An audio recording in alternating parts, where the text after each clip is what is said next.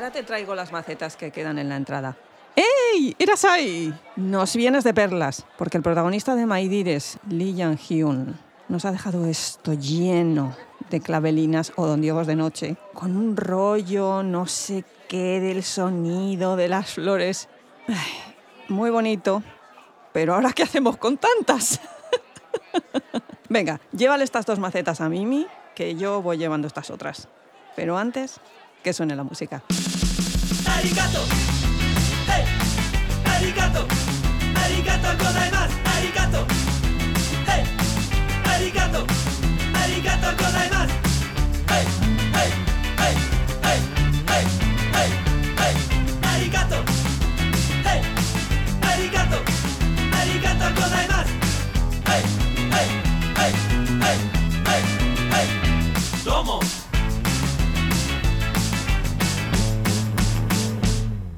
Hola gente, aquí Kitsune, vuestra anfitriona de historias de una izakaya, hoy con mi amiga Mimi Zuku. Hola Mimi. Hola Kitsune, hola gente, ¿qué tal? ¿Cómo están? Hoy vamos con una petición muy especial. Vamos a hablar del K-drama My Dearest, mi amada. Mi querido, sí. Porque es que yo otras veces esa denominación la he encontrado como mi amante, pero de amante de lío. Eso tiene más que ver con la palabra que se utiliza para la serie. Yong-in significa amantes pero es amantes en el sentido romántico, no llega a Romeo y Julieta, pero sí, es un amor intenso, trascendental. Vamos, toda una declaración de intenciones. Ah, no, sí, aquí sabemos a lo que venimos. Bien, pues resulta que en Discord Isa Caza nos pidió que habláramos de este cadrama, que luego, durante mi estancia en España, Rosa, en Barcelona, me insistió, quiero escuchar el método Izakaya aplicado a este cadrama. Así que al final dije, venga, vamos con ello. Yo aviso, vamos a ir a una serie de temas que probablemente a lo mejor son un poquito pesados, a lo mejor son un poquito difíciles, pero es que las dudas que nos habéis planteado por ahí van sobre situación histórica, porque la gente lleva un lío en la cabeza con esto que no se aclara para nada. Así que yo ya os lo digo, esto va a ser un poquito diferente.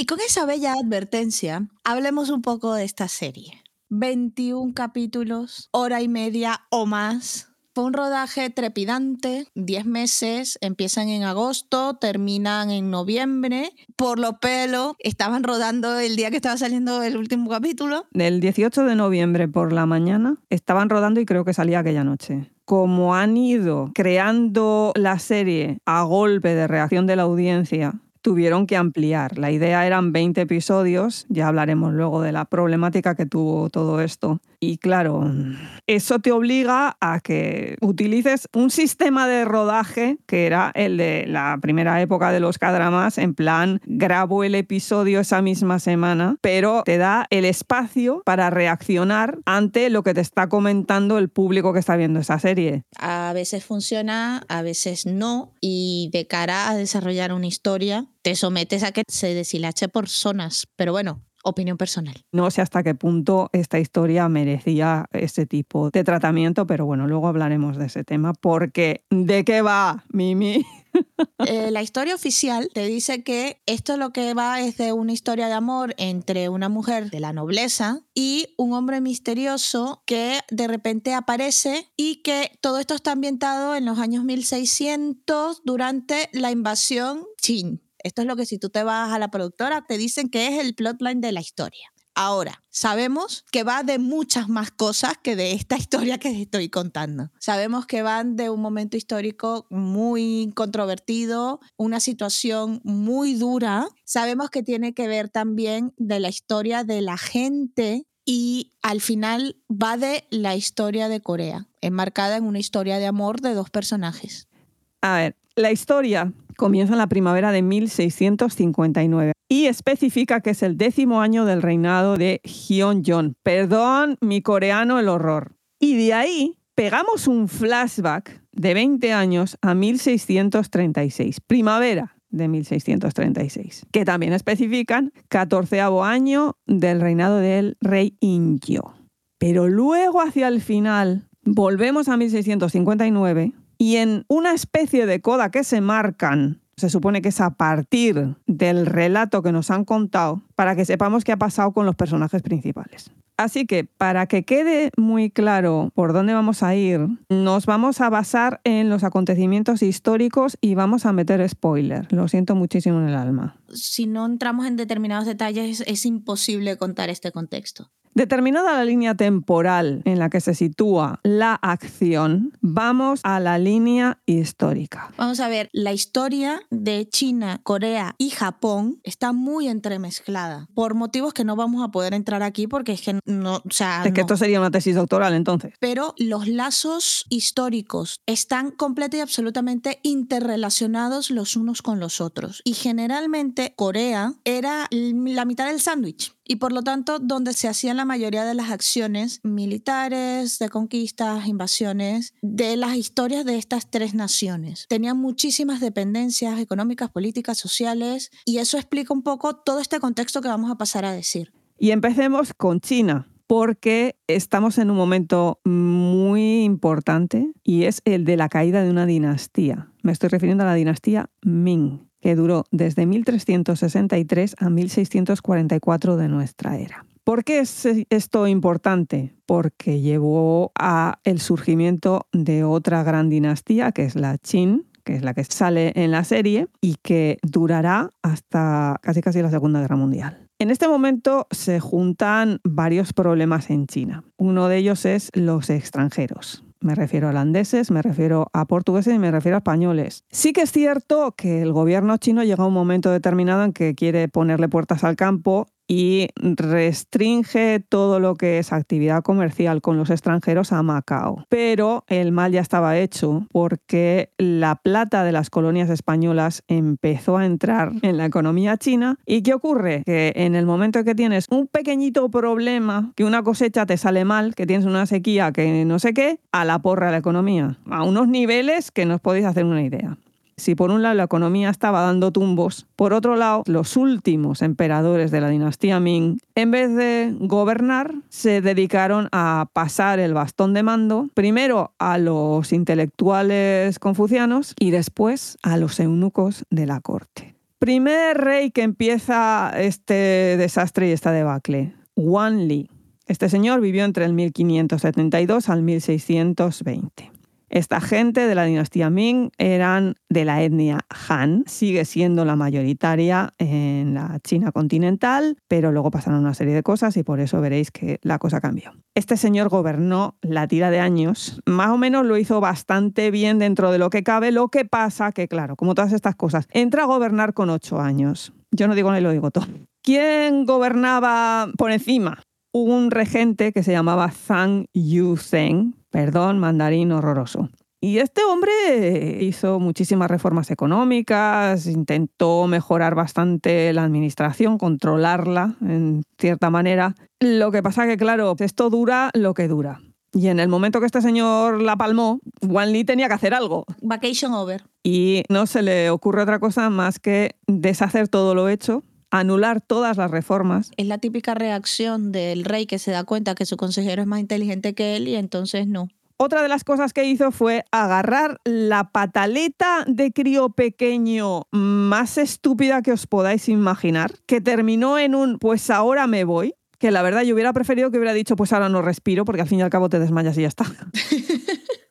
Él quería poner a su tercer hijo, Zhu Chansun, que era el que había tenido con su consorte favorita. El mejor, según él. Pero los ministros querían poner a Zhu Chanluo. Problema, este hombre iba a tener el ego como una casa de grande. Dice, "Mm, pues ahora me enfado. Y se retira. Pero no es que se retire de, bueno, os dejo que vosotros gobernéis, sino de que si hay que tomar una decisión, yo no la tomo, pero vosotros tampoco, porque soy el último que tiene que poner el sello. Y así se pegó 20 años. Evidentemente esto tenía que funcionar de alguna manera y la única manera que decidieron que más o menos era viable era poner toda la carne en el asador de los eunucos. Y la verdad, esa decisión fue letal. Eso significó pérdidas económicas, pérdidas de agrícolas y sobre todo hacer más débil todo lo que era el tema militar. Y aquí es donde entran en juego los manchúes, porque en esa región del norte de China había una tribu que se dice los Yurchen, bajo el mando de un nuevo líder que los estaba poniendo bajo su mando, que se llamaba Nurhaci. Este señor luego nos dará mucho juego, pero vamos a saltar al siguiente emperador, Juan Lila Palma, y hereda el que habían dicho los ministros, que era Tai Chang. Un poco de contexto para que no os perdáis con los nombres. Los reyes o los emperadores en Asia, cuando asumen el trono, eligen un nombre que en teoría los va a representar de cara a lo que va a ser su mandato, ¿no? Este señor duró poco, no lo siguiente. Literalmente un suspiro, porque creo que no duró más de un mes en el trono. Pobre hombre. Además, la manera de morirse. Es un poco vergonzoso, la verdad. Yo lo voy a explicar, pero... A este señor se lo encuentran muerto en su cama tras una enfermedad un poco... mm, peculiar.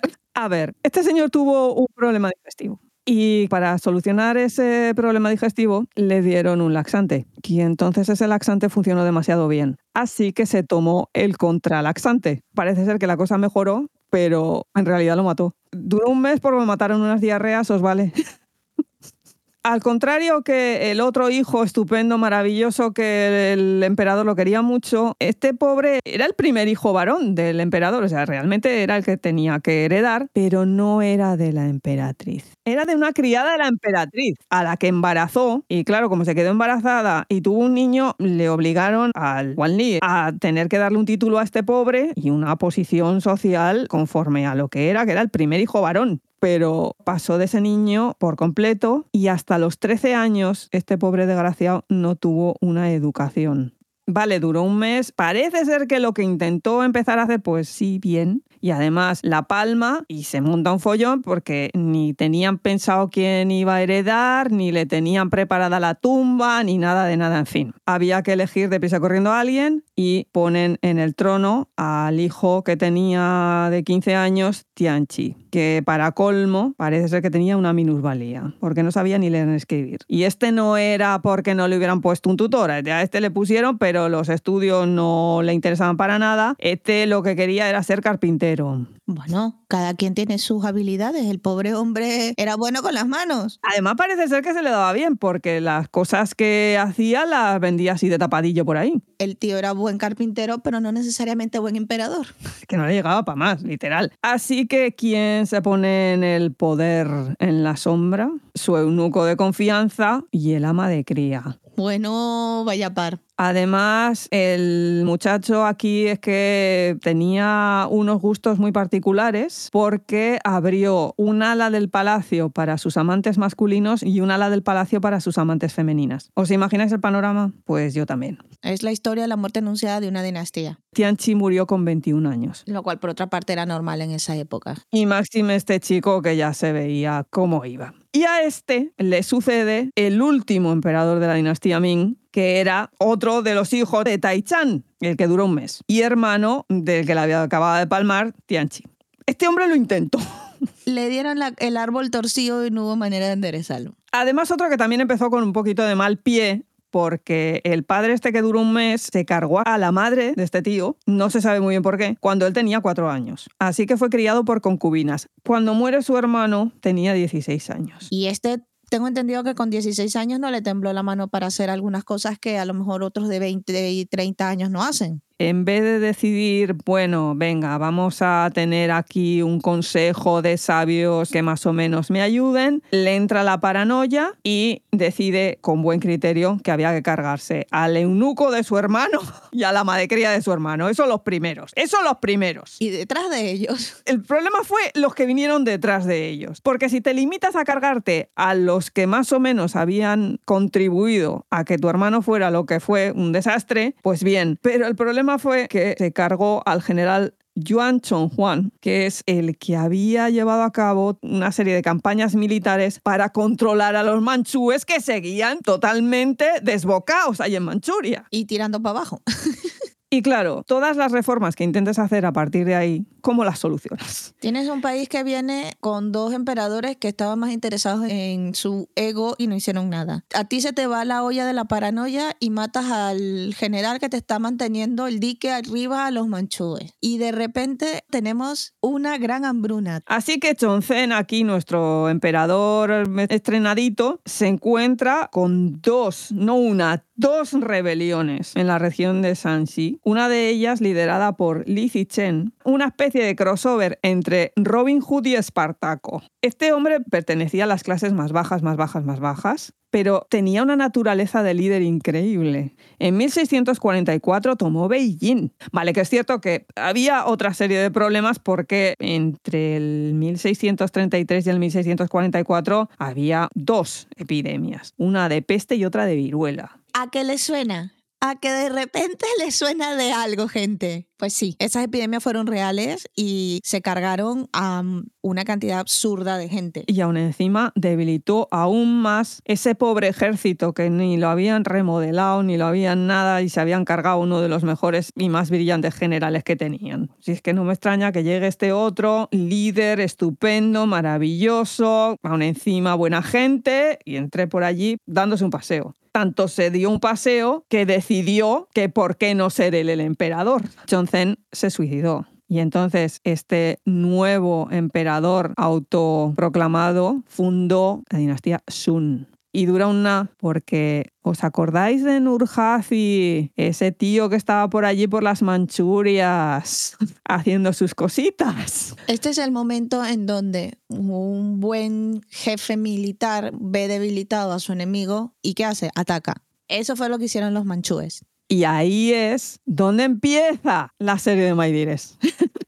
Pero para que nos aclaremos el Hontaiji este, de dónde salía y esto del Nurhaci, por dónde va, porque sale un momento brevemente en la serie, vamos a hablar de la dinastía Qin, Nurhaci. Ay, este hombre. Este hombre hizo mucho, ¿eh? Un tío que se pegó media vida dándose de leches con todo el mundo. Pero era la única manera que tenía este pobre cristiano de poder tirar. Mirad, Nurhaci era de un clan manchú, bueno, en ese momento se llamaban Yurchen, que se llamaba Yoro. Voy a hacer aquí un inciso. ¿Os acordáis de Yanxi Palace? Pues el emperador y emperatriz eran del clan Yoro. En un principio, pues vale, la dinastía Ming y nosotros estamos aquí y estupendo. Nosotros somos vasallos de esta gente. Problema. Después de que él había unificado todos sus clanes y era el rey en el norte, ¿A alguien le suena?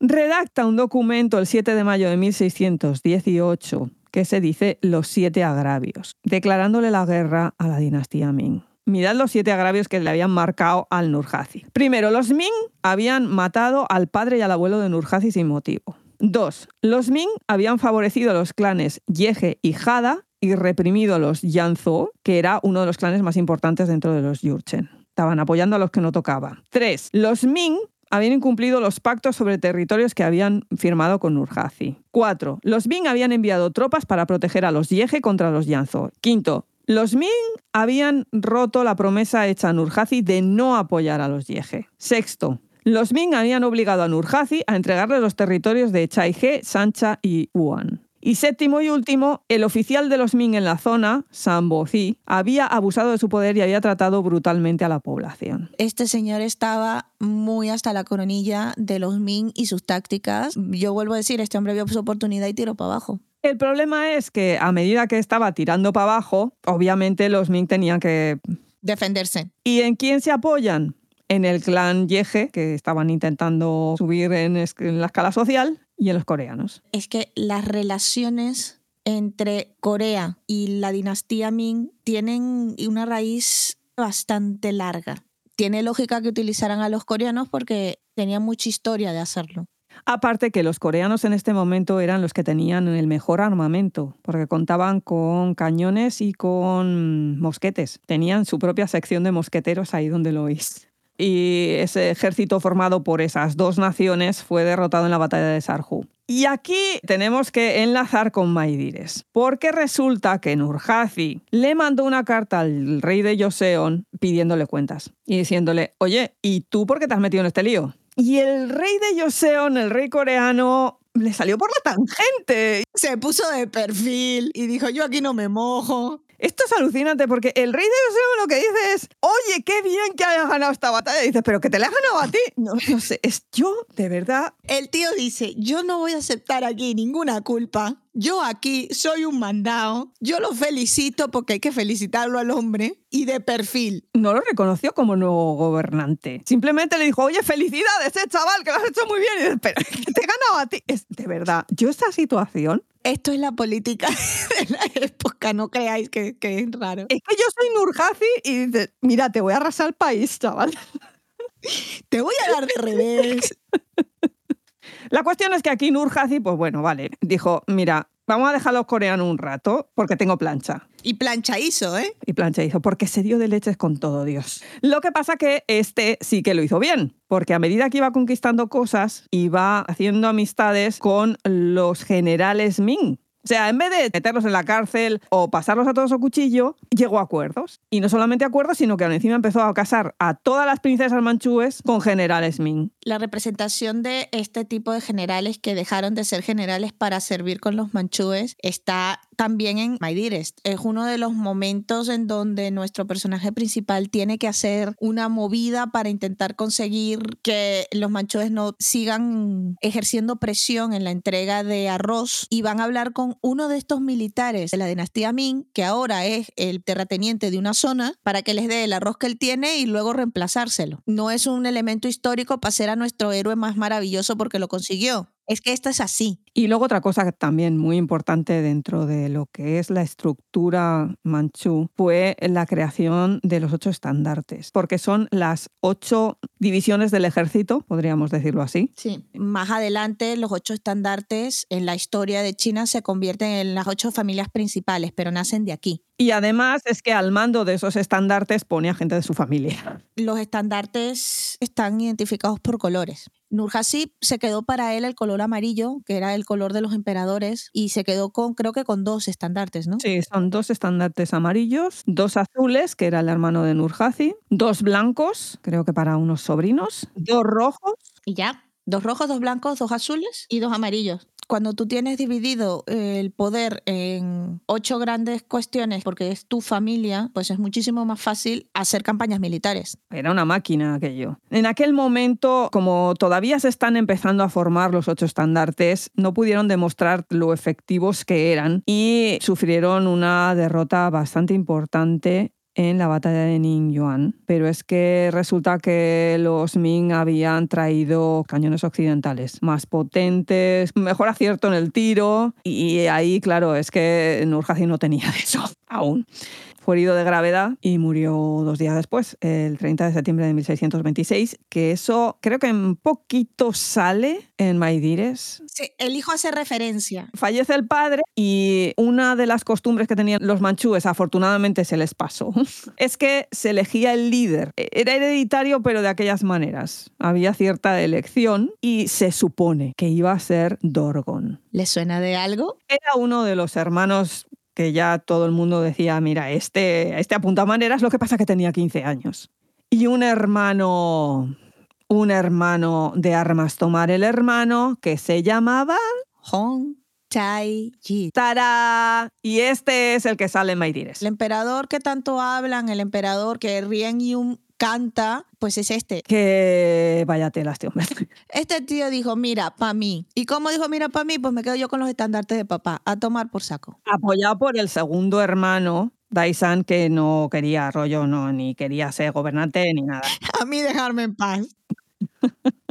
Claro, este hombre entra con una situación un poquito desigual, porque claro, todo el mundo prefería a Dorgon y él lo que necesitaba era demostrar que realmente era ese jefe militar que necesitaban los manchúes. Para ello, le hacía falta una victoria rápida, que fuera muy efectiva y un poco ponerlos encima de la mesa.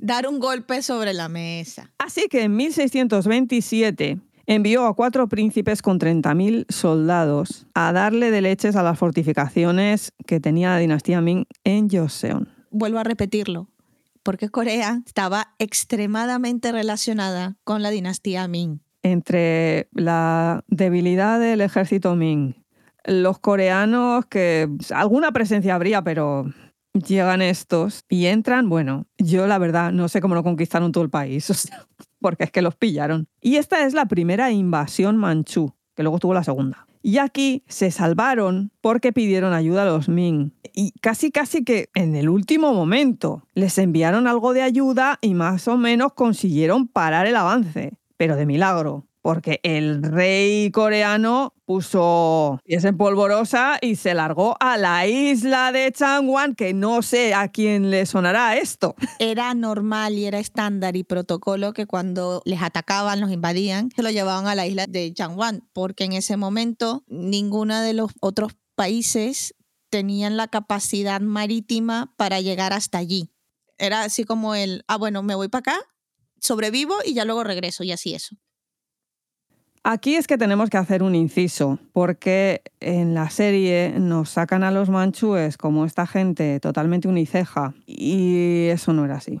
Por lo pronto hay un follón tremendo porque nos mezclan y parece como que los manchúes fueran mongoles, eso no es así.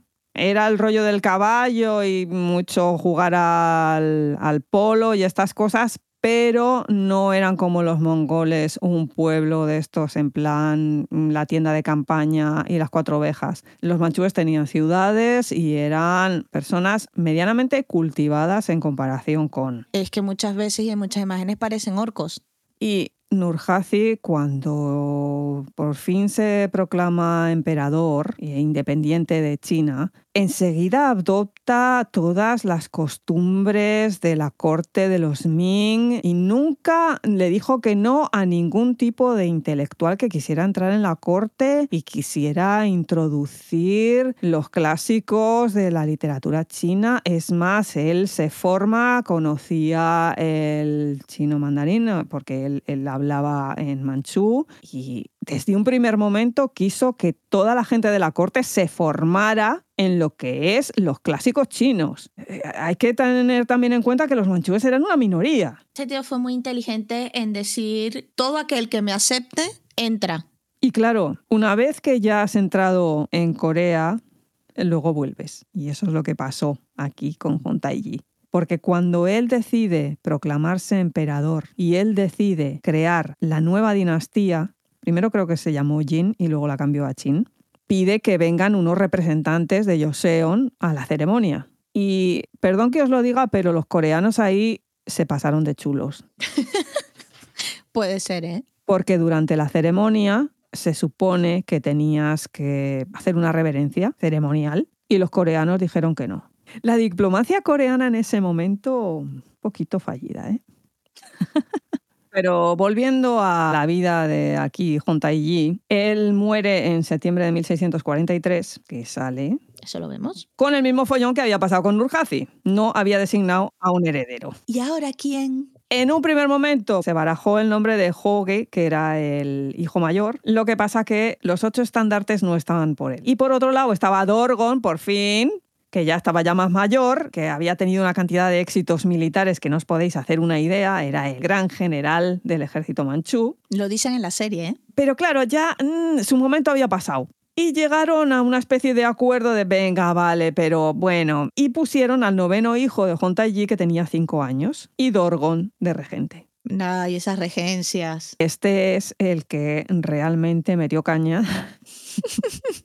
Conquistó Beijing, gracias en parte a la deserción de un general de la dinastía Ming, pero bueno, se cargó al Li en este maravilloso que todo el mundo quería, pero es que su momento ya había llegado también. Había servido para lo que había servido y luego ya, mira, adiós. Y vale que en gran parte tuvo que seguir dándose de leches porque la dinastía Ming quedan unos restos por ahí por el sur que luego huyen hacia Taiwán y Dorgon es el que reorganiza la ciudad prohibida de nuevo, reintroduce los exámenes funcionariales y saca una ley por la cual tenían que afeitarse la cabeza, pero era una tradición manchú, afeitarse la parte delantera de la cabeza y dejarse la trenza. La excusa de todo esto fue que como el emperador es el padre de los súbditos y en el confucianismo el padre no puede ser diferente de los hijos, los súbditos tenían que adoptar el aspecto del padre, que era el aspecto manchú. Y por eso a partir de ahí tenemos esos C-dramas ambientados en la dinastía Qing que nos fastidian tanto porque tienen que pelarse la cabeza a los actores. Bueno, no se, no se las pelan, pero bueno, salen con ese tipo de pelo que no nos motiva mucho. A mí me da igual, pero Kitsune odia ese corte. Es que para que un tío salga guapo con ese corte de pelo tiene que ser excesivamente guapo. 14 príncipe de Scarlett Hart. No, sí, ya lo tienen fichado. Y otra de las normativas importantísima para Maidires fue convertir en esclavos a los prisioneros capturados y a los que se escapaban, ejecutarlos. Además de, bueno, claro, evidentemente pues había que recapturarlos. ¿Os suena?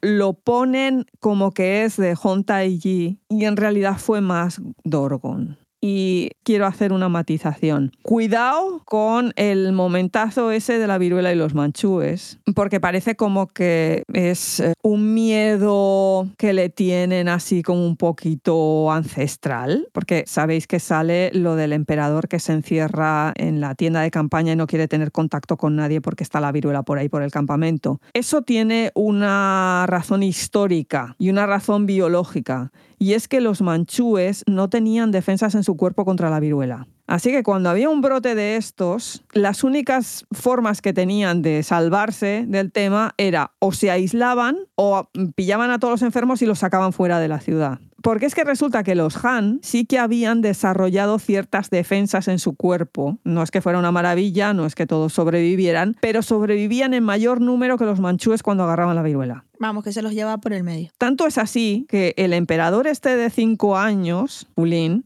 murió de viruela con 22. Así que pocas bromas con la viruela y los manchúes. Y dicho esto, vamos a hablar ya de Corea, ¿no? Ya toca. y aquí es donde entramos en una situación en Corea que, en serio, tela marinera. Es alucinante y fascinante cómo una clase intelectual, una clase política, fue capaz de cargarse un país. Afortunadamente luego sobrevivió, pero renqueante. Y es que, claro, partimos del mismo problema que en China. Vaya pedazo de gobernantes. Y vamos a empezar con el que yo creo que es el detonante de toda esta situación, que es el rey Seonjo. Este hombre vivió entre el 1552 y el 1608. Es un poquito previo a la serie. Este hombre era sobrino del anterior, lo coronan con 16 años. Y yo, mira, confucianistas. Son mi kriptonita. Este hombre lo que hace es eh, vuelve a traer a los académicos confucianistas a la corte. Pero además de una escuela muy determinada que ya la habían largado antes, los Sarim, porque ya antes habían dado problemas. Una escuela fundada por el maestro Gil Jae, perdón, coreano horrible, durante Goryeo, Edad Media, antes del 1300. Llega la dinastía Joseon y dice que, que, no la reconoce, que ni hablar. Y que yo me voy de aquí y que orden. Y se encerró por ahí por su pueblo, que por eso se llaman los Sarim, creo que significa bosque o algo así. Ermitaño es una palabra también para ello, pero que además vivían peleados con otra facción también de confucianistas, que eran los Hungu, que eran unos corruptos. Esta gente jugaba el juego político de las cortes. Y Seonjo decide que una vez que ya se habían librado de ellos otros monarcas anteriores a él, ¿qué tal si los traemos de vuelta? No se debía aburrirse. o no tenía muy buen criterio, la verdad. También y es que en el minuto uno que entran se monta. Porque resulta que el jefe de todos ellos, de los consejeros reales, se podría decir así. En el gabinete de ministros. Tenían una especie de jefe, una especie de primer ministro. Supuestamente ese papel lo tenía que ejercer Sim Yu-yong, hermano de la reina. Pero colocaron a otro, Kim Hyo-won. A ver, no estamos contando una historia nueva. Esto es el típico de cualquier corte que la mujer le dice al marido, oye, que mi hermano necesita un curro, venga, vale, pues lo pongo aquí de directora, no, pero es que me están diciendo que tengo que poner a otro. Y se monta la que se monta. Y se montó. Se montó, señores. Se montó, creeros que se montó. Se, se, formaron dos facciones dentro de la corte, los del este y los del oeste. Pero se les denominaron así porque los del este vivían todos al este de lo que era la ciudad principal donde vivía Kim y los del oeste que querían al hermano de la reina vivían al oeste de la ciudad. Había una línea imaginaria en donde si tú estabas del lado de una facción tenías que vivir en ese lado y si estabas del lado de la facción tenías que vivir del otro. Pero es que esto se enrolla más, porque como siempre, cuando hay facciones hay microfacciones y esto se enrolla más, porque de cada lado entonces empezaron a ver los del norte y los del sur.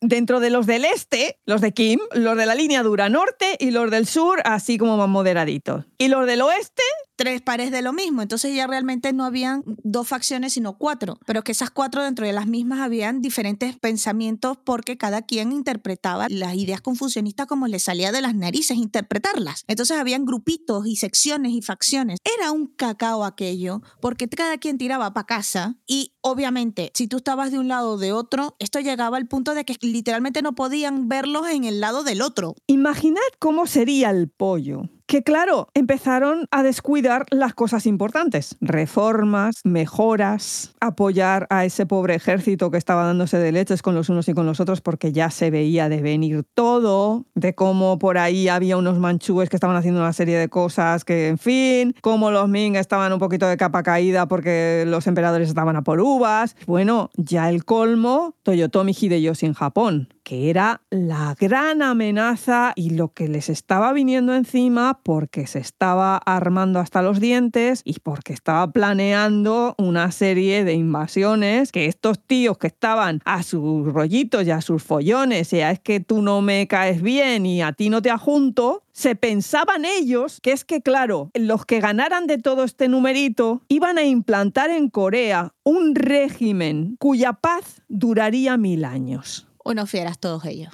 Yo me pinchan y no me sacan sangre. Eh, Lo peor del caso es que esa pelea interna lleva a que precisamente cuando este señor Hideyoshi está montando ahí su armamento, el Son John dice, te mando dos emisarios para que me cuenten qué es lo que está pasando. Y mandaron uno de cada lado. Y claro, el del oeste, que es de una línea más dura, más recalcitrante, más vieja, le dice que aquel hombre se está armando lo más cercano para la Tercera Guerra Mundial. Al menos ese algo de razón llevaba. Y el del este, que era como quizás la facción más joven, más progresista, le dice, oye, que no, que lo que el tío está haciendo es montando unas milicias para poder matar a los bandidos de sus propias carreteras, que nada que ver. Total, ¿qué hacen estas eh, cosas enfrentadas? Porque Corea no hiciera nada. Pero ni para bien ni para mal. No llegaron a una conclusión concreta y como no llegaron a una conclusión concreta, ¿qué pasó? La guerra de los seis años. Llega Toyotomi Hideyoshi y les dice, oye, que es que resulta que quiero invadir China, a ver si me dejáis pasar por el país. Que en este caso el rey se negó, pero cometió un pequeño error. Una cosa es que el rey coreano, Seonjo, diga, mira, no. Y otra muy distinta, que se vaya en plan acusica a los Ming a decirles, oye,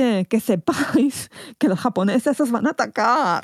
¿Recordáis cuando le dije al principio, es que Corea está en el medio del sándwich? Pues esto es el medio del sándwich. Llegó Toyotomi Hideyoshi y dijo, ¡ah, sí! Pues ahora te vas a enterar. Y se pegaron desde 1592 a 1598, arrasando, literalmente arrasando Corea fue una de las invasiones más sangrientas de la historia coreana. Los japoneses redujeron a cenizas los palacios de Seúl.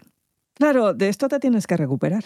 Y Seonjo muere en 1608 con pollo por todas partes. Y le sucedió el rey, ¿cómo se dice esto, Mimi? Wan He-gun. Este pobre, vamos a ver, siendo ya príncipe heredero, va e invasión japonesa. Follón que aún encima lo había provocado el padre. ¿Pero qué hace el padre? Dice, es que yo ya estoy mayor. Este no tenía plancha, como no, este, este estaba mayor. Y se larga a la frontera con los Ming. Y le deja todo el marrón al hijo. Pobre chico que además no le tocaba a este. A ver, no es que no le tocase, sino que creo que, que el otro era así como un poco inútil. Él era el hijo de una concubina y ya sabemos qué piensan los confusionistas de aquellas situaciones. Entonces no tenía el apoyo de la corte. ¿Quién tenía el apoyo de la corte? Su hermano mayor, Imhe. Simplemente era porque era el hijo de la reina viuda, de Yongshan. Además, una de las facciones creo que montó como una especie de medio golpe. Lo que pasa que enseguida los pilló, afortunadamente. Sí, eh, vamos a decir los del norte-oeste, sí, los pilló y vamos, se cargó a la gente. También fue un follón porque por el otro lado, el que luego fue jefe de facto de los norteños, que no de nombre, también se puso en contra de Yuan Chan, de la reina viuda, porque ahí eran todos contra todos. Mató al abuelo, arrestó a la madre, exhibió al hermano. Cuando llega al quien yo he denominado el rey Mahara, aquello era un panorama para llorar, ¿eh? Porque este lo intentó costó bastante.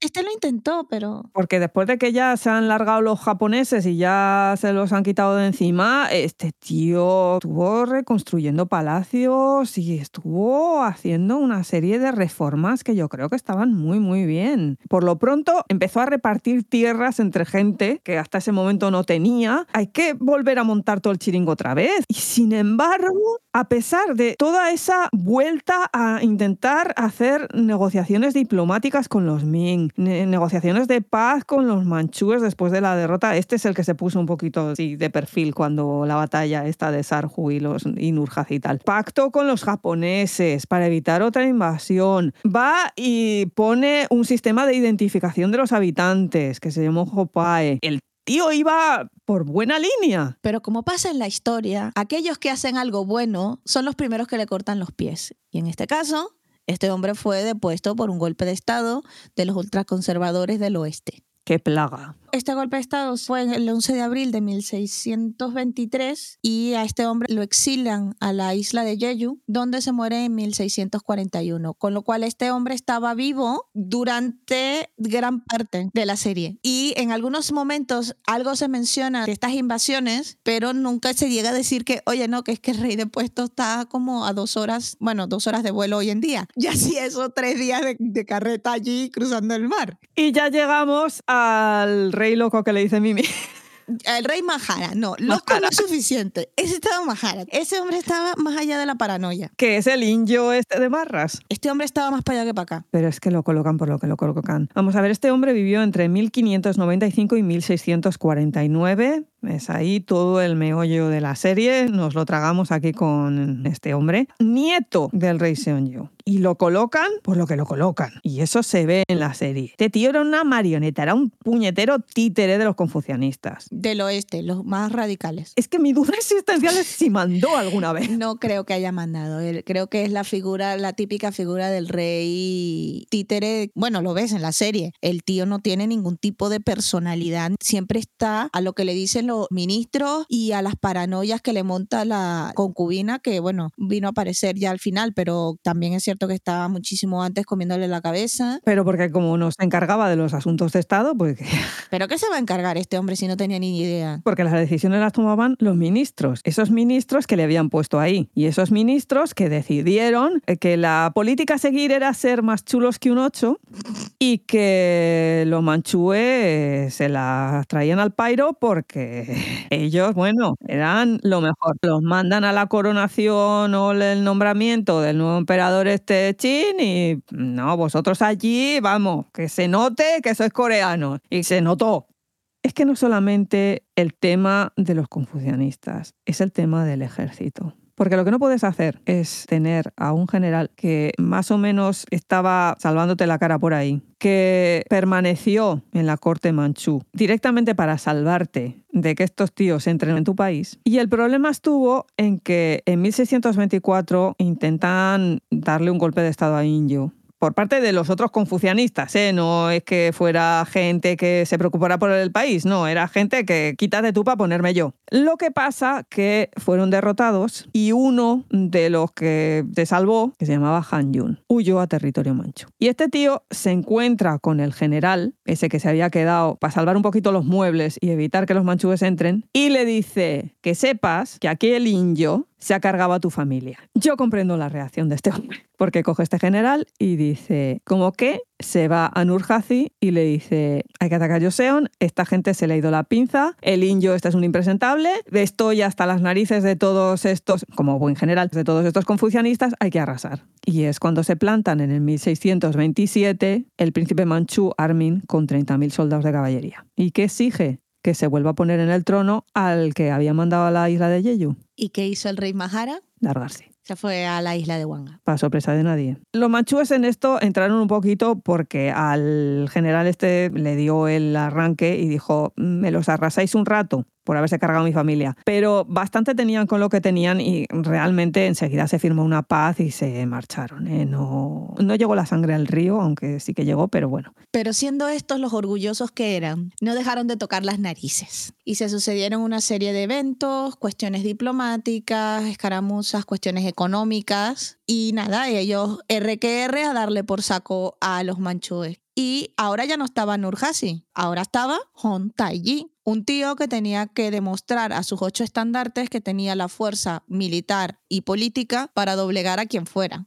Con lo cual ya sabemos dónde estamos parados. 1636. Ahí es cuando este hombre se nos planta en Joseon con un ejército de 128 mil hombres y le dice, pues ahora te vas a doblegar ante mí nueve veces y besar el suelo nueve veces. Y vemos todo lo que pasa con el sitio de la fortaleza de Namhan y toda la situación que se genera a partir de allí, incluida todo el drama de los cautivos y de los secuestros de los príncipes herederos porque le obligaron a firmar un tratado, que es el Tratado de Samjeon-do, que creo que en Corea está marcado con una especie de estela así en piedra. Está el sitio marcado. Sitio de la vergüenza, pero bueno, sitio marcado. Y ahí se establecía el acuerdo de que, vale, venga, os dejamos de meter de leches, nos retiramos, pero tus dos hijos mayores, los dos,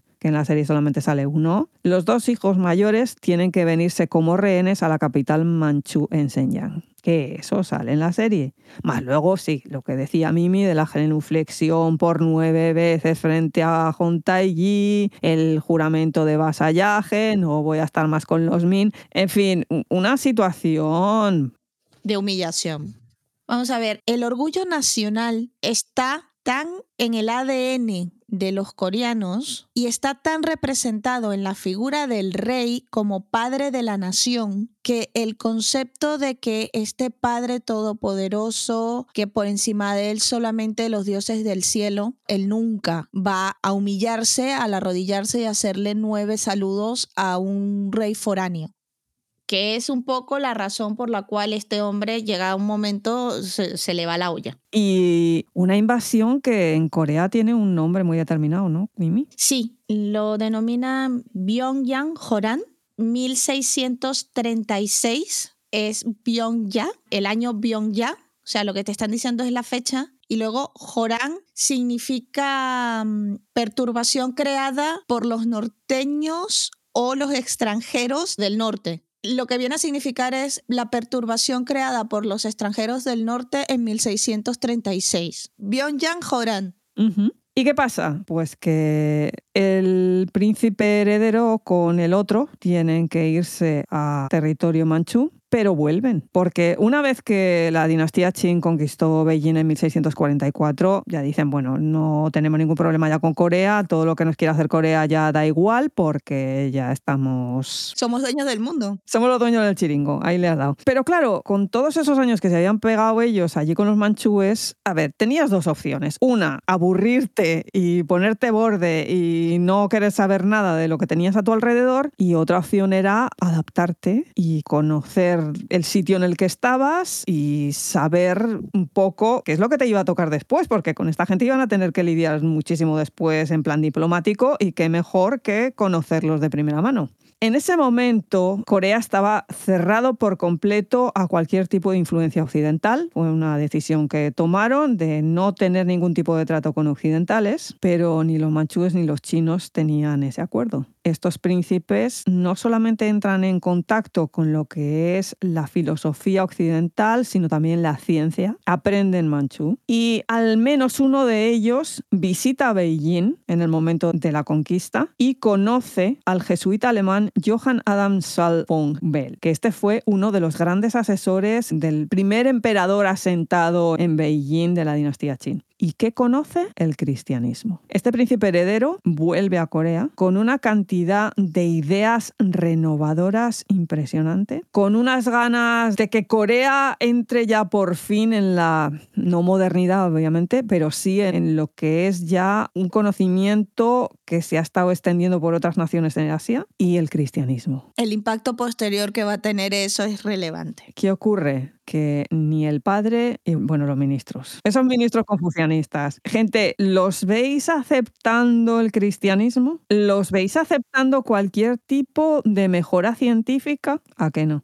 Bueno, pues el príncipe heredero ese tan reformista que venía con tantas ideas tan innovadoras, apareció muerto en la habitación del monarca, con una herida sangrante en la cabeza y misteriosas manchas negras por todo el cuerpo. Esto es el hecho histórico, no lo que sale en la serie. Lo mataron, pero en la serie pues como que decidieron llevarlo más por el tema del veneno. Aquí fue trauma a la cabeza y Dios sabe qué más. Pero que es que además no se sabe ni quién, ni cómo, ni cuándo. Porque es que no era la habitación del príncipe, era la habitación del rey. Estaba Majara, se cargó al hijo. Ya. ¿Investigación eso qué es? No sé cómo lo explicarían que este tío cayera así muerto, no, no sé. Se tropezó y lamentablemente golpeó contra la escalera. Y las manchas oscuras también, sí. Eso no se dice porque es del cuerpo del príncipe. Ya, vale. Pero la que sí lo dijo fue alguien que a mí me molestó muchísimo cómo la trataron en la serie, Y en la vida real.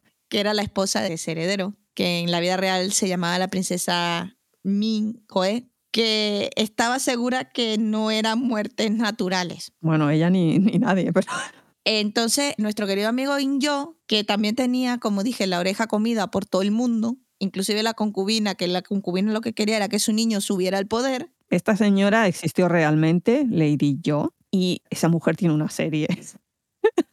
Era pedazo de mal bicho. Como se ve en la serie, la verdad es que la serie es bastante fiel al tema. Que la sacan así como hacia el final Sí, pero esto viene de tiempo, ¿eh? y además le tenía una ojeriza a la princesa esta que no veáis. Hace que la acuse de traición y vemos lo que sucedió. La pobre chica fallece por envenenamiento. Por envenenamiento que le mandan a tomar el veneno. Y además parece ser que encima la liaron, esto es real, la liaron con la dosis y la chica creo que estuvo como tres días muriendo. Una cosa horrible. Y todo porque no se creía que su marido se había caído por las escaleras. En la serie nada más te mencionan a un hijo solo de la pareja, pero realmente la pareja de herederos en el momento que fallecen tienen ocho hijos, tres varones y cinco hembras. De los tres varones, dos mueren Exiliados porque se los llevaron a la isla de Jeju. Aquello debía estar y el tercero sí es cierto que se dice que regresó posteriormente a la capital, pero muere con 21 años. Las hijas tuvieron una expectativa de edad más grande porque una de ellas llegó hasta los 40 años. Algo que se menciona en la serie me llamó muchísimo la atención, la vergüenza de la familia, ¿no? No paró con el asesinato de la princesa Mioge, sino que se procedió también a no solamente exiliar, sino básicamente destrozar a la familia de la princesa, a la madre y también sus cuatro hermanos fueron apaleados hasta la muerte por traición contra el monarca. O sea, eso que sale que le meten la paliza a nuestro protagonista era un método de ejecución. Básicamente. Afortunadamente, el rey Inyo murió. Vale que no lo heredó este pobre porque, en fin, pero quedó el otro hermano, el príncipe Upongrin. Luego rey Hyoyong. Ese es el del no sé cuántos años de reinado que sale al principio de la serie. Y este ya por fin le dejaron gobernar, metió las reformas agrícolas que había que meter, reformó el ejército. Vale que tenía la misma influencia que el hermano porque también había estado allí en Manchuria y todo eso, pero no sé si es que lo llevó mejor, no sé si es que ya los confucianistas aprendieron de que era mejor no meterse en según qué berenjenales, pero al menos la cosa empezó a mejorar. Y también es cierto que como había estado con los chin por ahí dando de leches, no fue como el hermano que la cosa científica, a lo mejor por eso se salvó, sino que participó más en las campañas militares de los chin con ellos, a lo mejor por eso. Es que lo que pasa que se metió tanta caña que murió con 39 años, pero lo hizo bien. Enderezó el camino. Y yo creo que por ahora la cosa histórica ya podemos parar aquí.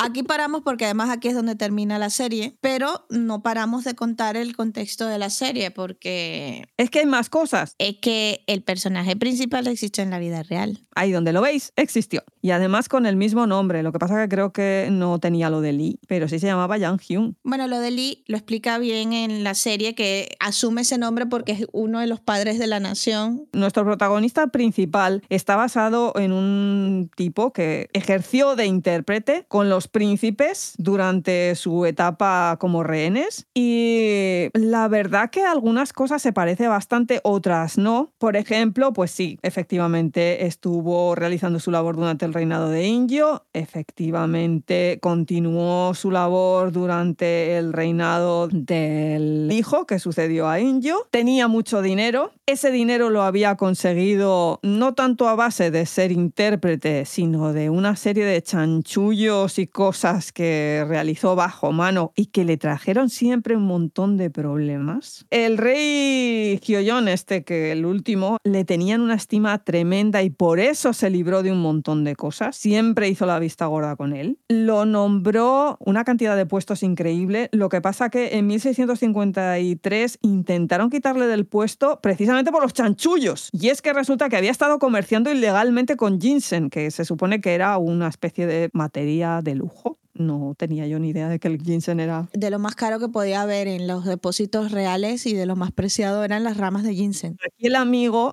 estuvo comerciando totalmente ilegal bajo mano que te mueres y para que veáis hasta qué punto llegaba la influencia que tenía él en la corte, el rey proclamó una amnistía precisamente para evitar que le condenaran. Era el amiguete de la época joven cuando estaba de rehén. Sí que es cierto que el verdadero Yang Hyun tuvo nueve hijos. Bueno, no sabemos si los tuvo después con Gil Chae.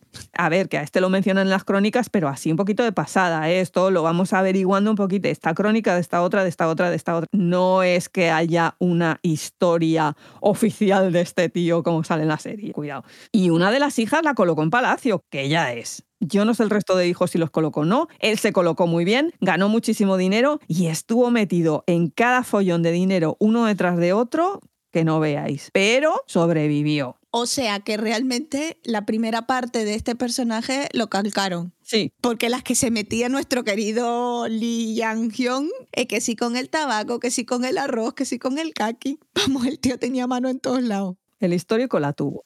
Otra cosa que hay que tener muy en cuenta al ver esta serie es cómo se estructuraba la sociedad durante Joseon. Partamos de la base de que si tienes a los confucianistas dando por saco, la sociedad va a tener que estructurarse según lo que ellos digan. Así que había dos cosas importantísimas que marcarían la vida diaria de las personas de Joseon. Una es los tres principios fundamentales o samgang, que son lealtad al rey, obediencia a los padres y diferenciación entre hombres y mujeres. Creo que eso en la serie sale más claro el agua. Sí, sale y lo sale muy bien, de igual que salen las cinco disciplinas morales o los Oryun, que son rectitud y justicia, la relación del monarca y su pueblo, cariño y cercanía entre padres e hijos, diferenciación entre marido y mujer y diferencia en el trato de los veteranos y los novatos. Y luego está la confianza entre amigos. Todo eso sale reflejado al dedo en la serie. Creo que es la serie.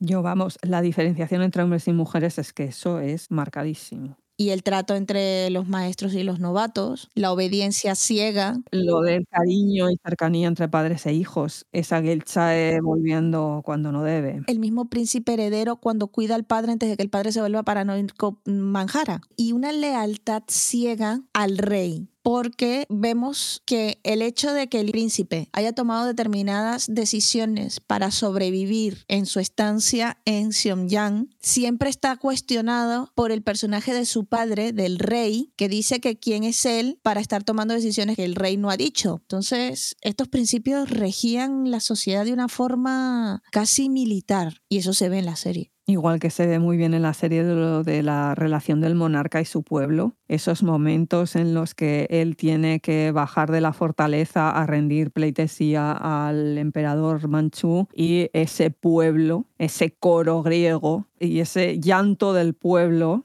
que es muy gráfico en algunas escenas. Tal vez queda un poquito exagerado en la visión occidental, pero es que es ese reflejo de ese pueblo sufriendo el dolor del monarca. Pero es que inclusive te lo personalizan en el personaje del que se casa con Lady Young, que el tío realmente es un académico, todavía estudiante, que va a presentar el examen cuando estalla la guerra. En su vida ha levantado más nada que un palo para caminar, pero él va a defender a la nación y al rey toda la vida por el rey, inclusive en momentos cuando te demuestran que él mismo se está dando cuenta que el rey la está fastidiando. Él no deja de servir al rey en ningún momento, a pesar de que está en contra de él. Y el único punto de inflexión que tiene este pueblo o el personaje es cuando consigue a otro que pasa a tener la figura del rey, que es el maestro, que además es confusionista.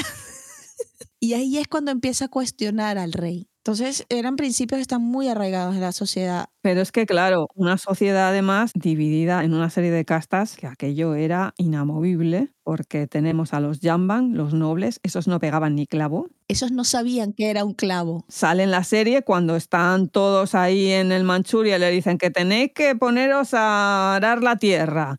Y no tienen ni idea nadie de cómo sembrar, ni cómo trabajar la tierra, ni cómo nada. Y esto es una realidad, porque es que no pegaban ni clavo. Era, estos estaban a sus cosas confucianistas y a su lectura, su rollo, y nada, nada de nada. Y eran cuatro y el de la guitarra. Luego estaban los, creo que, Hunking, que estos eran intérpretes, artesanos, gente de la política, una cosita un poquito término medio, no llegaban a los que no pegaban ni clavo, algo hacían, incluyo intérpretes. Luego los Sangmin, que estos eran artesanos, pescadores, comerciantes, estos trabajaban. En teoría, en este estrato social es que se encuentra el personaje principal, en los Sangin, porque era un mercader, era un comerciante. Realmente el tío rompe, no solamente con muchísimas cosas, pero que también rompe con las castas. Y te lo dice muy claramente, yo compré mi título de nombre. Y por último, lo más bajo de lo más bajo de lo más bajo eran los Cheonmin, que de estos estuviste hablando largo y tendido cuando hablaste de las Giseng, carniceros, Gisen, esclavos. Y aquí hay que comentar este tema de los esclavos, porque... este tema de los esclavos es difícil y especialmente en Corea. Es una sociedad muy esclavista, desde siempre, históricamente.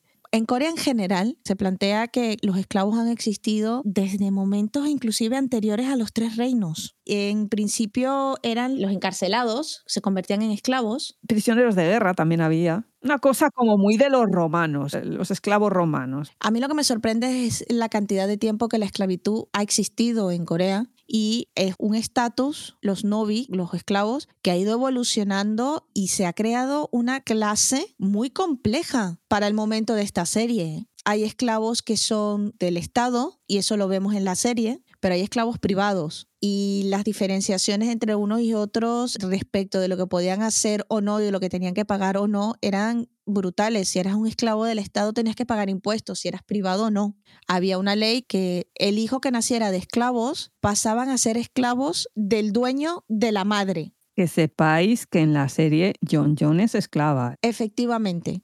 Sí, es muy bonita la relación entre ellos, pero ella es una niña esclava, probablemente nacida de una mujer esclava que fuera esclava del padre de Gilchae. Inclusive los esclavos que conseguían emanciparse, sus hijos seguían siendo esclavos. Es una casta muy compleja, extremadamente difícil de navegar si no estás dentro del sistema y lo estudias muy a fondo, pero quedaros con la idea de que la esclavitud en Corea era un tema económico de hecho, hay recuentos que dentro de la herencia se marcaban los números de esclavos. En uno que consiguieron hace poco, le traspasó a los hijos 757 esclavos y eran esclavos privados. En un momento determinado legalmente se les reconoce la humanidad, pero siguen siendo propiedad. Podían ser vendidos, traspasados o castigados con la muerte. En la serie vemos la esclavitud pero quieren intentar demarcarlo a los captivos, a los que se llevaron con la guerra. Y no era así, no era para nada así. Todos los que estaban en los estratos de los Chonmin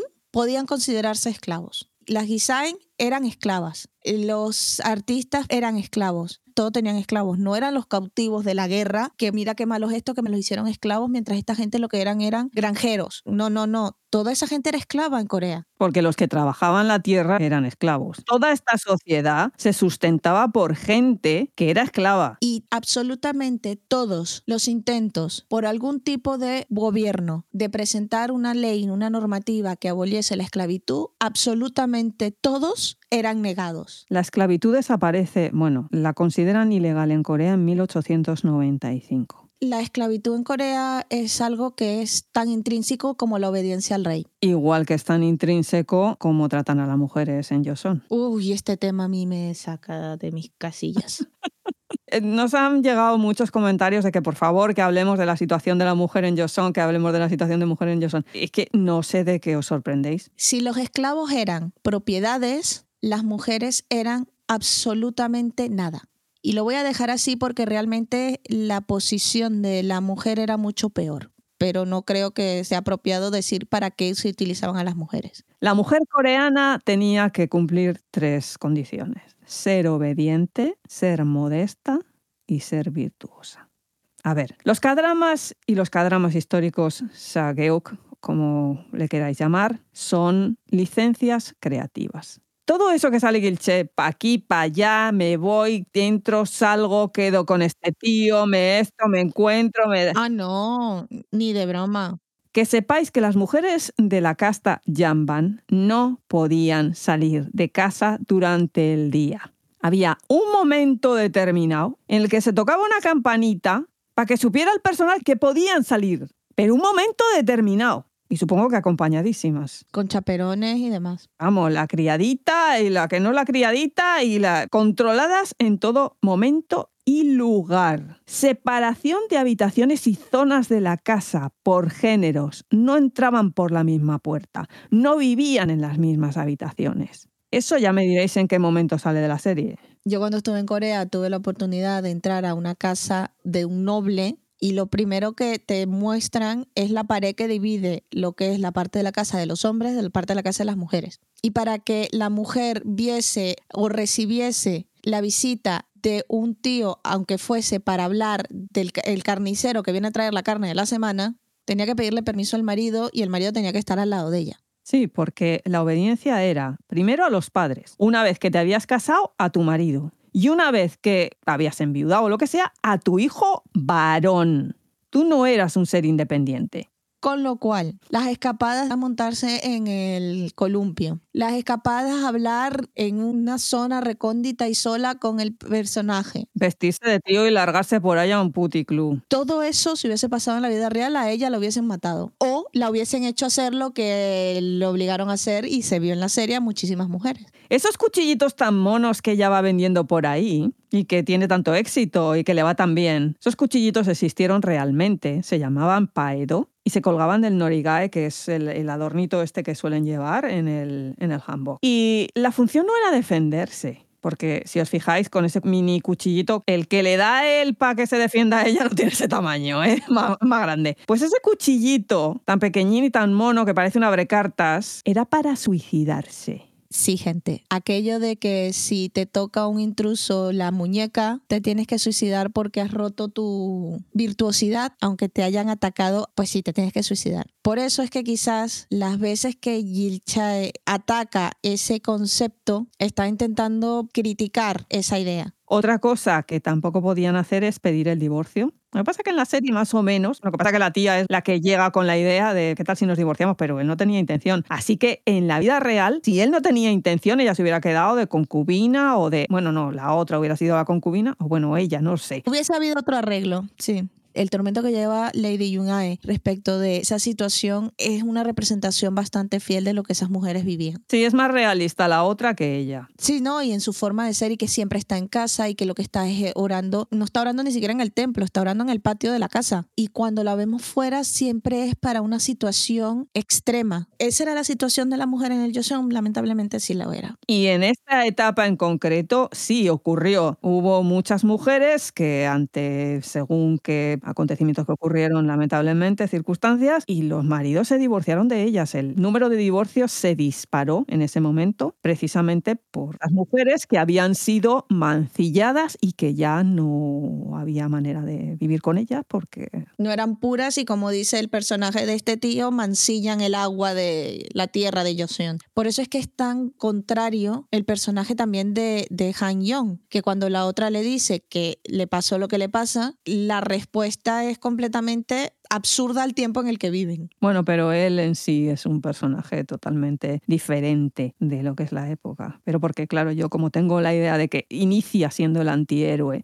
aquí vamos a hablar de una cosa que me parece fundamental y que sí ha habido gente que lo ha comentado y es cierto al 100%, y es que este K-drama es un fanfic de lo que el viento se llevó.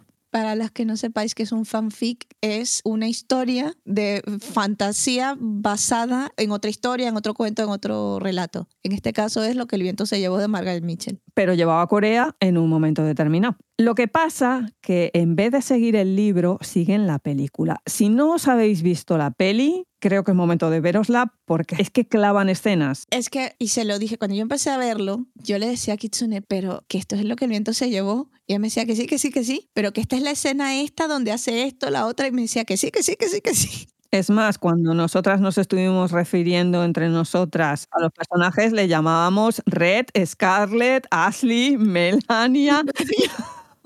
La mami. Por seguir tan al dedillo la escena de los nabos, zanahorias o yo que sé qué, que está desenterrando, lo que pasa que la hacen más comunal, así que se diluye un poquito, pero está. La escena del árbol, menos mal que no dice lo del pongo a Dios por testigo que nunca más.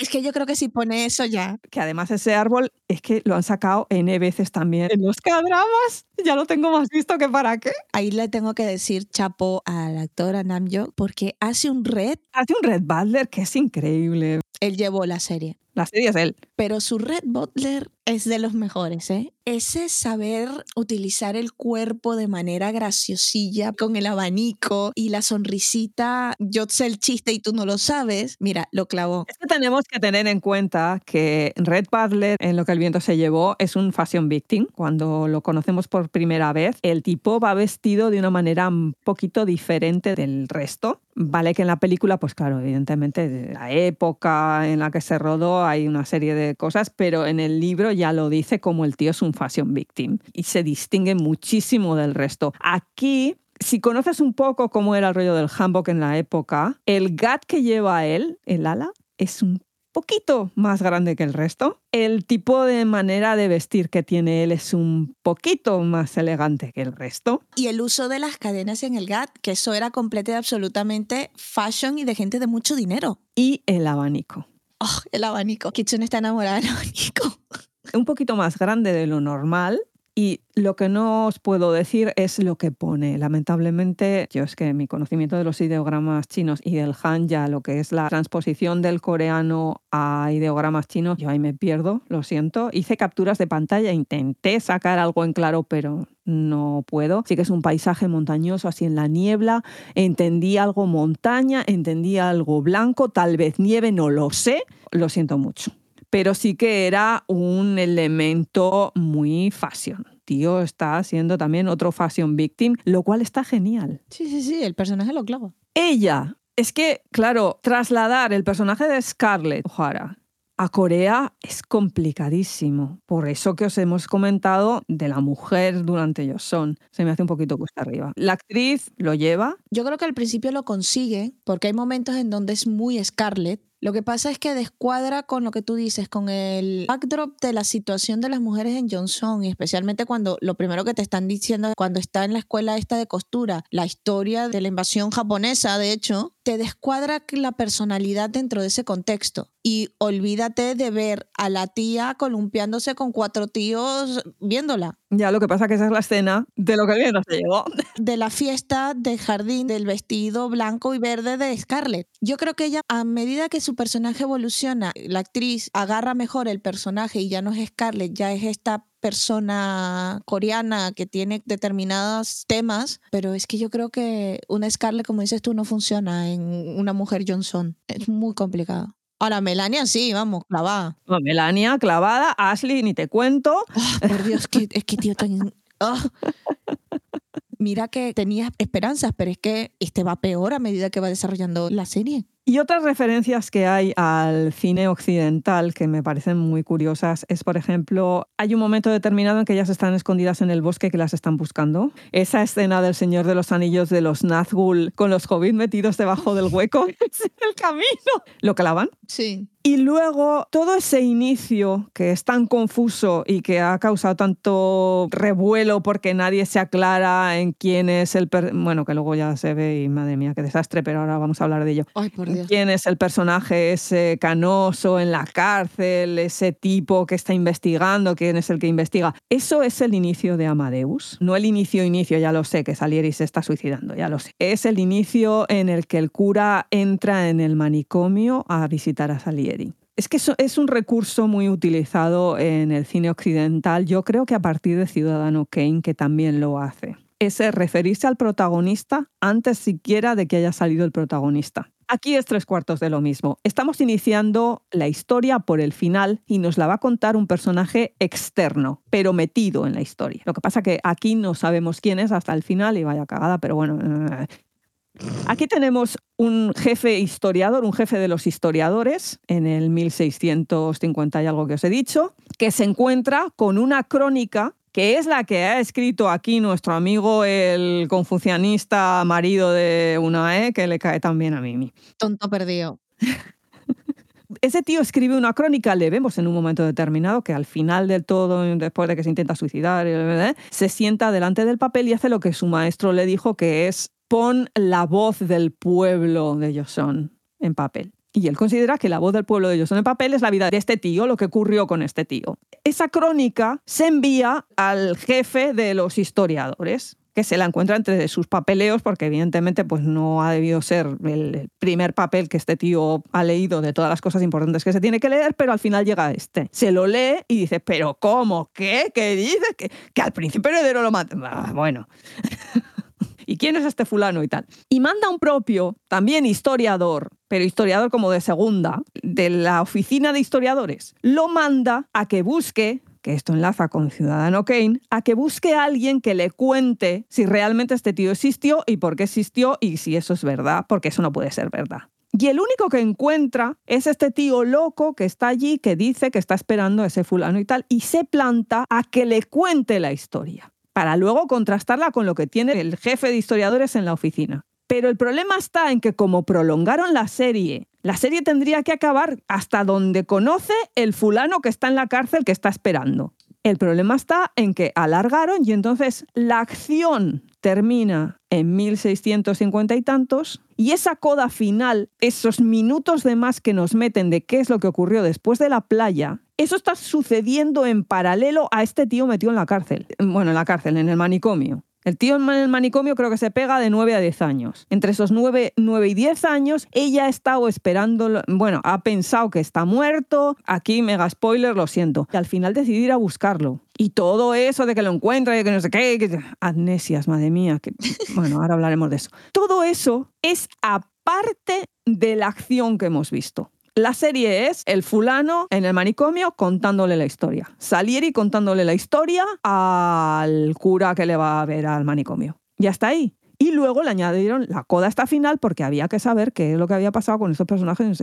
Y quedan flecos por ahí colgando que no os podéis hacer una idea. Porque es que el resultado final de este cadrama es totalmente desigual. Yo creo que Mimi estará de acuerdo conmigo en esto, porque es que... Completamente. Y lo he dicho desde el principio. Yo en un momento determinado pensaba que estaba viendo tres dramas distintos, porque se crean líneas argumentales y arcos argumentales que van por un lado que no tiene absolutamente nada que ver, perdón porque lo diga, con la historia romántica. Y entonces si es una historia romántica, ¿qué pasa con el romance? Porque la separación no es de eso, e, es la historia de las peripecias de este tío en Shenyang, es la historia de cuando ellos se vuelven a ver, es también la historia de Corea y de la guerra de Corea, es la historia del palacio y de las intrigas del palacio, hay una cantidad de líneas argumentales y arcos argumentales que luego en la segunda parte se ponen a mayores porque me meten más arcos, el arco de la princesa china, el arco del padre maestro, lo siento, spoiler, hay tanto que es que nada se cierra, o sea, se cierran cosas, pero es que es muy hay cosas que se cierran satisfactoriamente y hay otras que no, completamente desigual. No hay una concreción de todo. Porque es que además dan por sentadas cosas que el espectador occidental no conoce.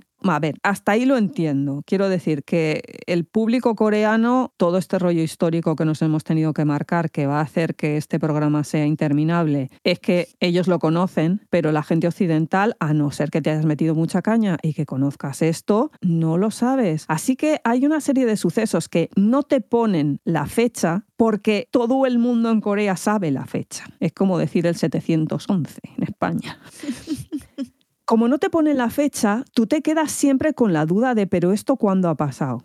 Y esto lo, lo hemos comentado en ese sentido. Tú como espectador te encuentras en una posición de desventaja si no estás dentro del chiste, como quien dice, dentro de la historia interna, ¿no? Y te encuentras en una desventaja muy grave porque y aquí creo que se equivocaron los guionistas o el director en no poner a ese personaje tan recurrido en otros dramas históricos, esa voz en off que te viene a explicar a ti porque no lo hace el personaje este del loco del sanatorio, no le dieron voz porque no querían decir quién era. Es que ese es el problema. Pero entonces, si eres un espectador internacional, si eres un espectador que no estás tan metido allí, te quedas huérfano de entender la historia. Porque es necesario conocer la historia de Corea para entender esta historia. Entender lo duro que fue para esos cautivos estar allí y entender lo absurdo de la actuación del rey con respecto de sus súbditos. Y cómo los cautivos estos no le importaban a nadie. A nadie. Más que a las familias que son las que apoquinaban el dinero para rescatarlos. Y cómo una vez que regresaban a Corea eran excluidos de la sociedad. Y la vida y la historia de estas personas que se perdió en el tiempo porque a nadie le interesa. Entonces tú te quedas huérfano de todo eso porque no entiendes el contexto histórico que es muy relevante cuando estás viendo un histórico.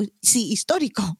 Pero que es que además el problemón también que tiene es que siendo un histórico sí histórico y ya advierten de que se han tomado una serie de licencias creativas, lo pone bien clarito, que lo sé, que me la he visto. Pero al contrario que los históricos no históricos en los que puedes meter temas actuales y que no chirríen tanto, en los históricos sí históricos cuando haces eso se nota mucho. Y aquí hay de eso, porque en realidad toda la parte política lo que está haciendo es un paralelismo con la situación que está viendo ahora política en Corea. Y es una crítica también a la diferencia generacional, a la entrada de nuevas ideas. Ahora mismo en Corea tú tienes toda una generación joven, global, con una serie de cosas que quieren innovar, que quieren hacer cambios, pero no pueden. Y no pueden porque es que su base es con confucianista, viene de todos estos polvos.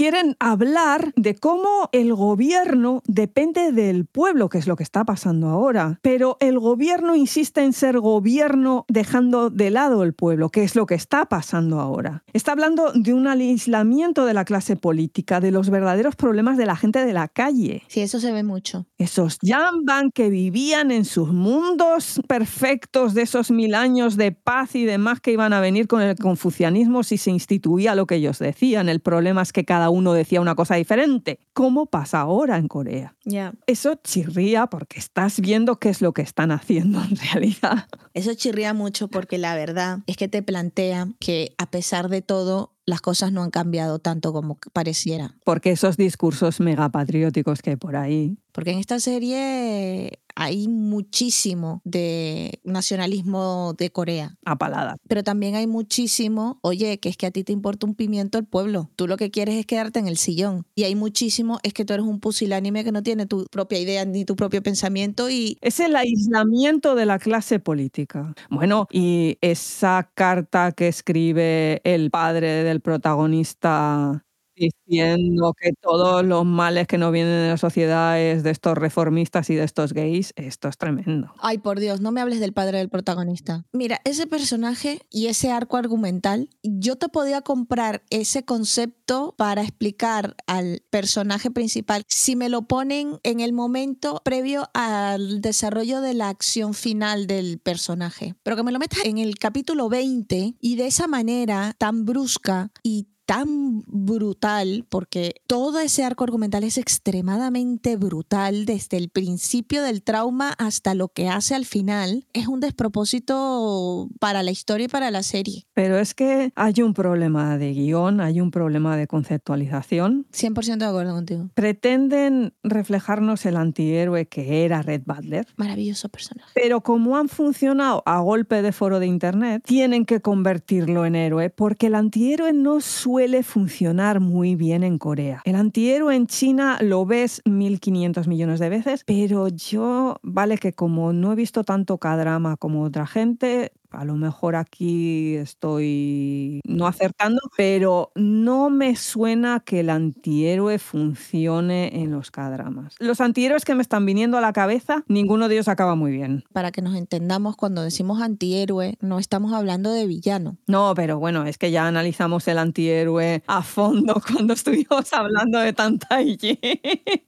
Lo sé, pero bueno, para que la gente recuerde un poco, no se trata de un villano, trata de precisamente una figura que no es el héroe típico que sacrificaría todo por salvar al mundo. Este sacrifica al mundo por salvar lo que él quiere, que es lo que el personaje de Lee Hyun-jung hace durante toda la serie. Pero hacia el capítulo 19-20... Ah, no, ya me lo destrozan. Le meten el viaje este porque tenemos que hacer como en las obras teatrales del siglo de oro, Lope de Vega, toda esta gente, en la que tú tienes un personaje que procede de, una clase social baja, bastante antihéroe en sí, pero en el minuto último se marcan un deus ex máquina, de repente es el hijo que habían raptado los turcos de no sé qué noble y entonces ya él es noble también y ya todo puede proceder como tenía que ser y, y todo ir hacia el final que tenía que ser y quedarse con la dama noble. Estoy hablando del perro del hortenal, ¿no? ¿Le suena algo a lo que ha pasado en los últimos dos capítulos de esta serie? Yo, sinceramente, si lo hubieran tenido más claro, los mimbres que tenía esta serie, es que no tienes que irte a Scarlett O'Hara y Red Butler. Son arquetipos, los hemos visto mil millones de veces. Puedes trabajar ese arquetipo hasta la extenuación y más allá. Y va a seguir funcionando porque es eso, es un arquetipo. No necesitaban las muletas. Es más, esas muletas se tienen que deshacer de ellas como en el episodio 5, porque es que ya no dan más de sí. Sí, porque lo que el viento se llevó da lo que da, no es una historia más allá de lo que es. Da lo que da. Por eso la gente dice, es que no veo lo de lo, de lo que el viento se llevó, porque lo abandonan en el, el episodio 5. Una pincelada dan por ahí, lo del padre loco, lo del árbol, esas cosas. Ya, pero lo que el viento se llevó termina cuando Scarlett dice, mañana me ocuparé de traer de vuelta a Red. Y el problema es que lo trae de vuelta. Ya, Digamos que la escena de la playa es ese francamente querido me importa un bledo, porque Sí. hay un momento determinado en que ella sabe que si él se marcha, ya no lo vuelve a ver. Y él le dice, pero tengo que ir. Pero tenemos esa coda final de Scarlett yendo a buscar a Red. Amnesia mediante, por favor, no. Un caballo Kun, por favor, para aquí el amigo. Ese fue otro momento en que yo dije, aquí no sabían qué estaban haciendo, porque el momento amnesia y el momento recuperación de memoria, ese anillo Señor de los Anillos.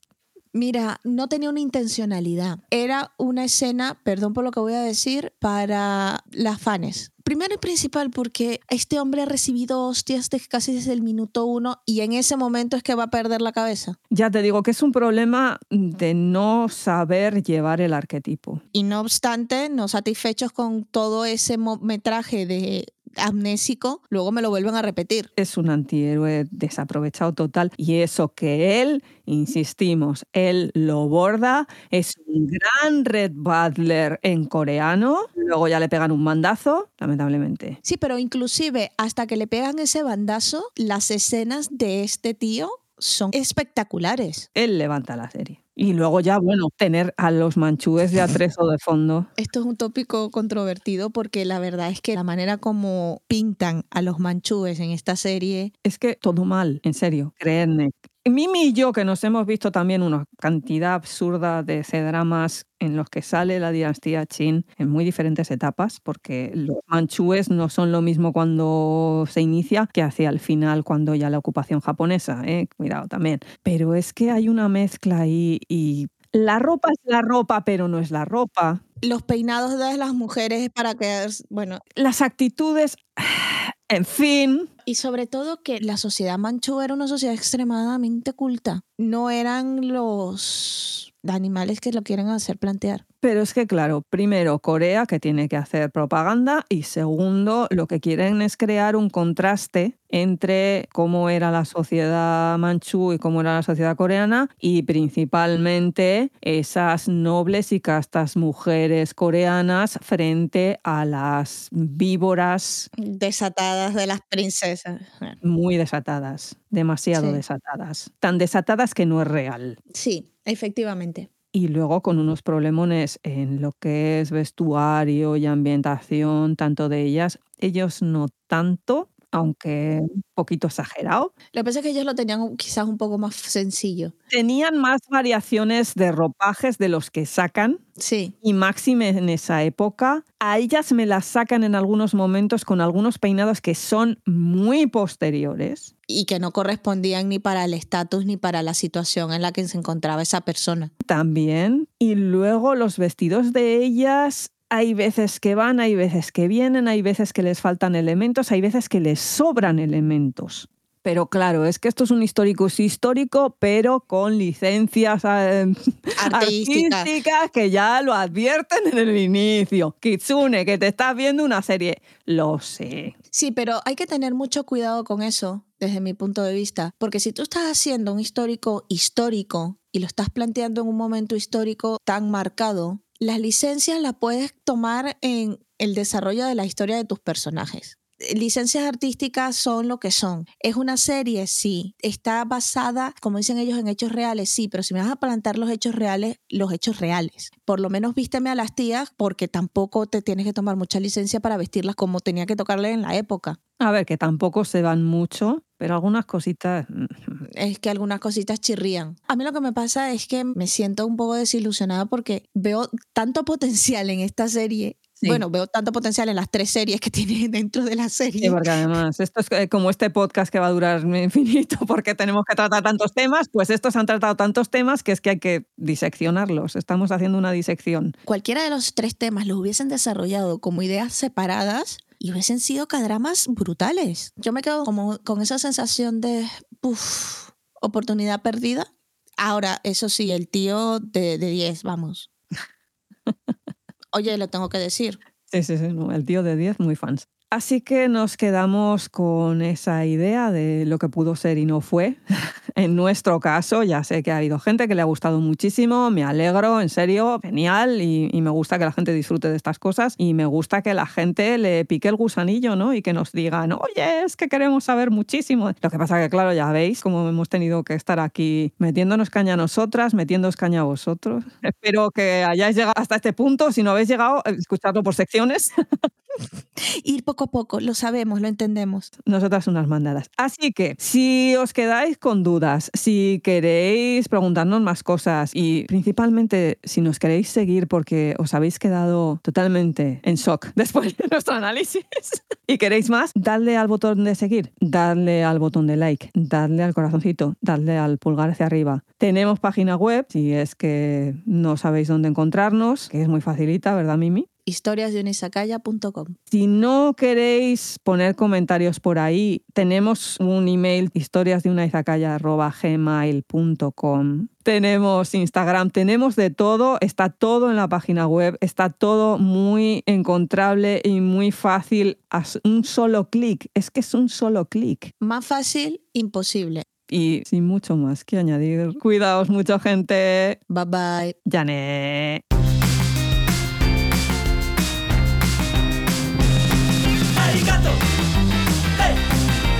Arigato. Arigato gozaimasu. Arigato. Hey. Arigato. Arigato gozaimasu. Hey. Hey. Hey.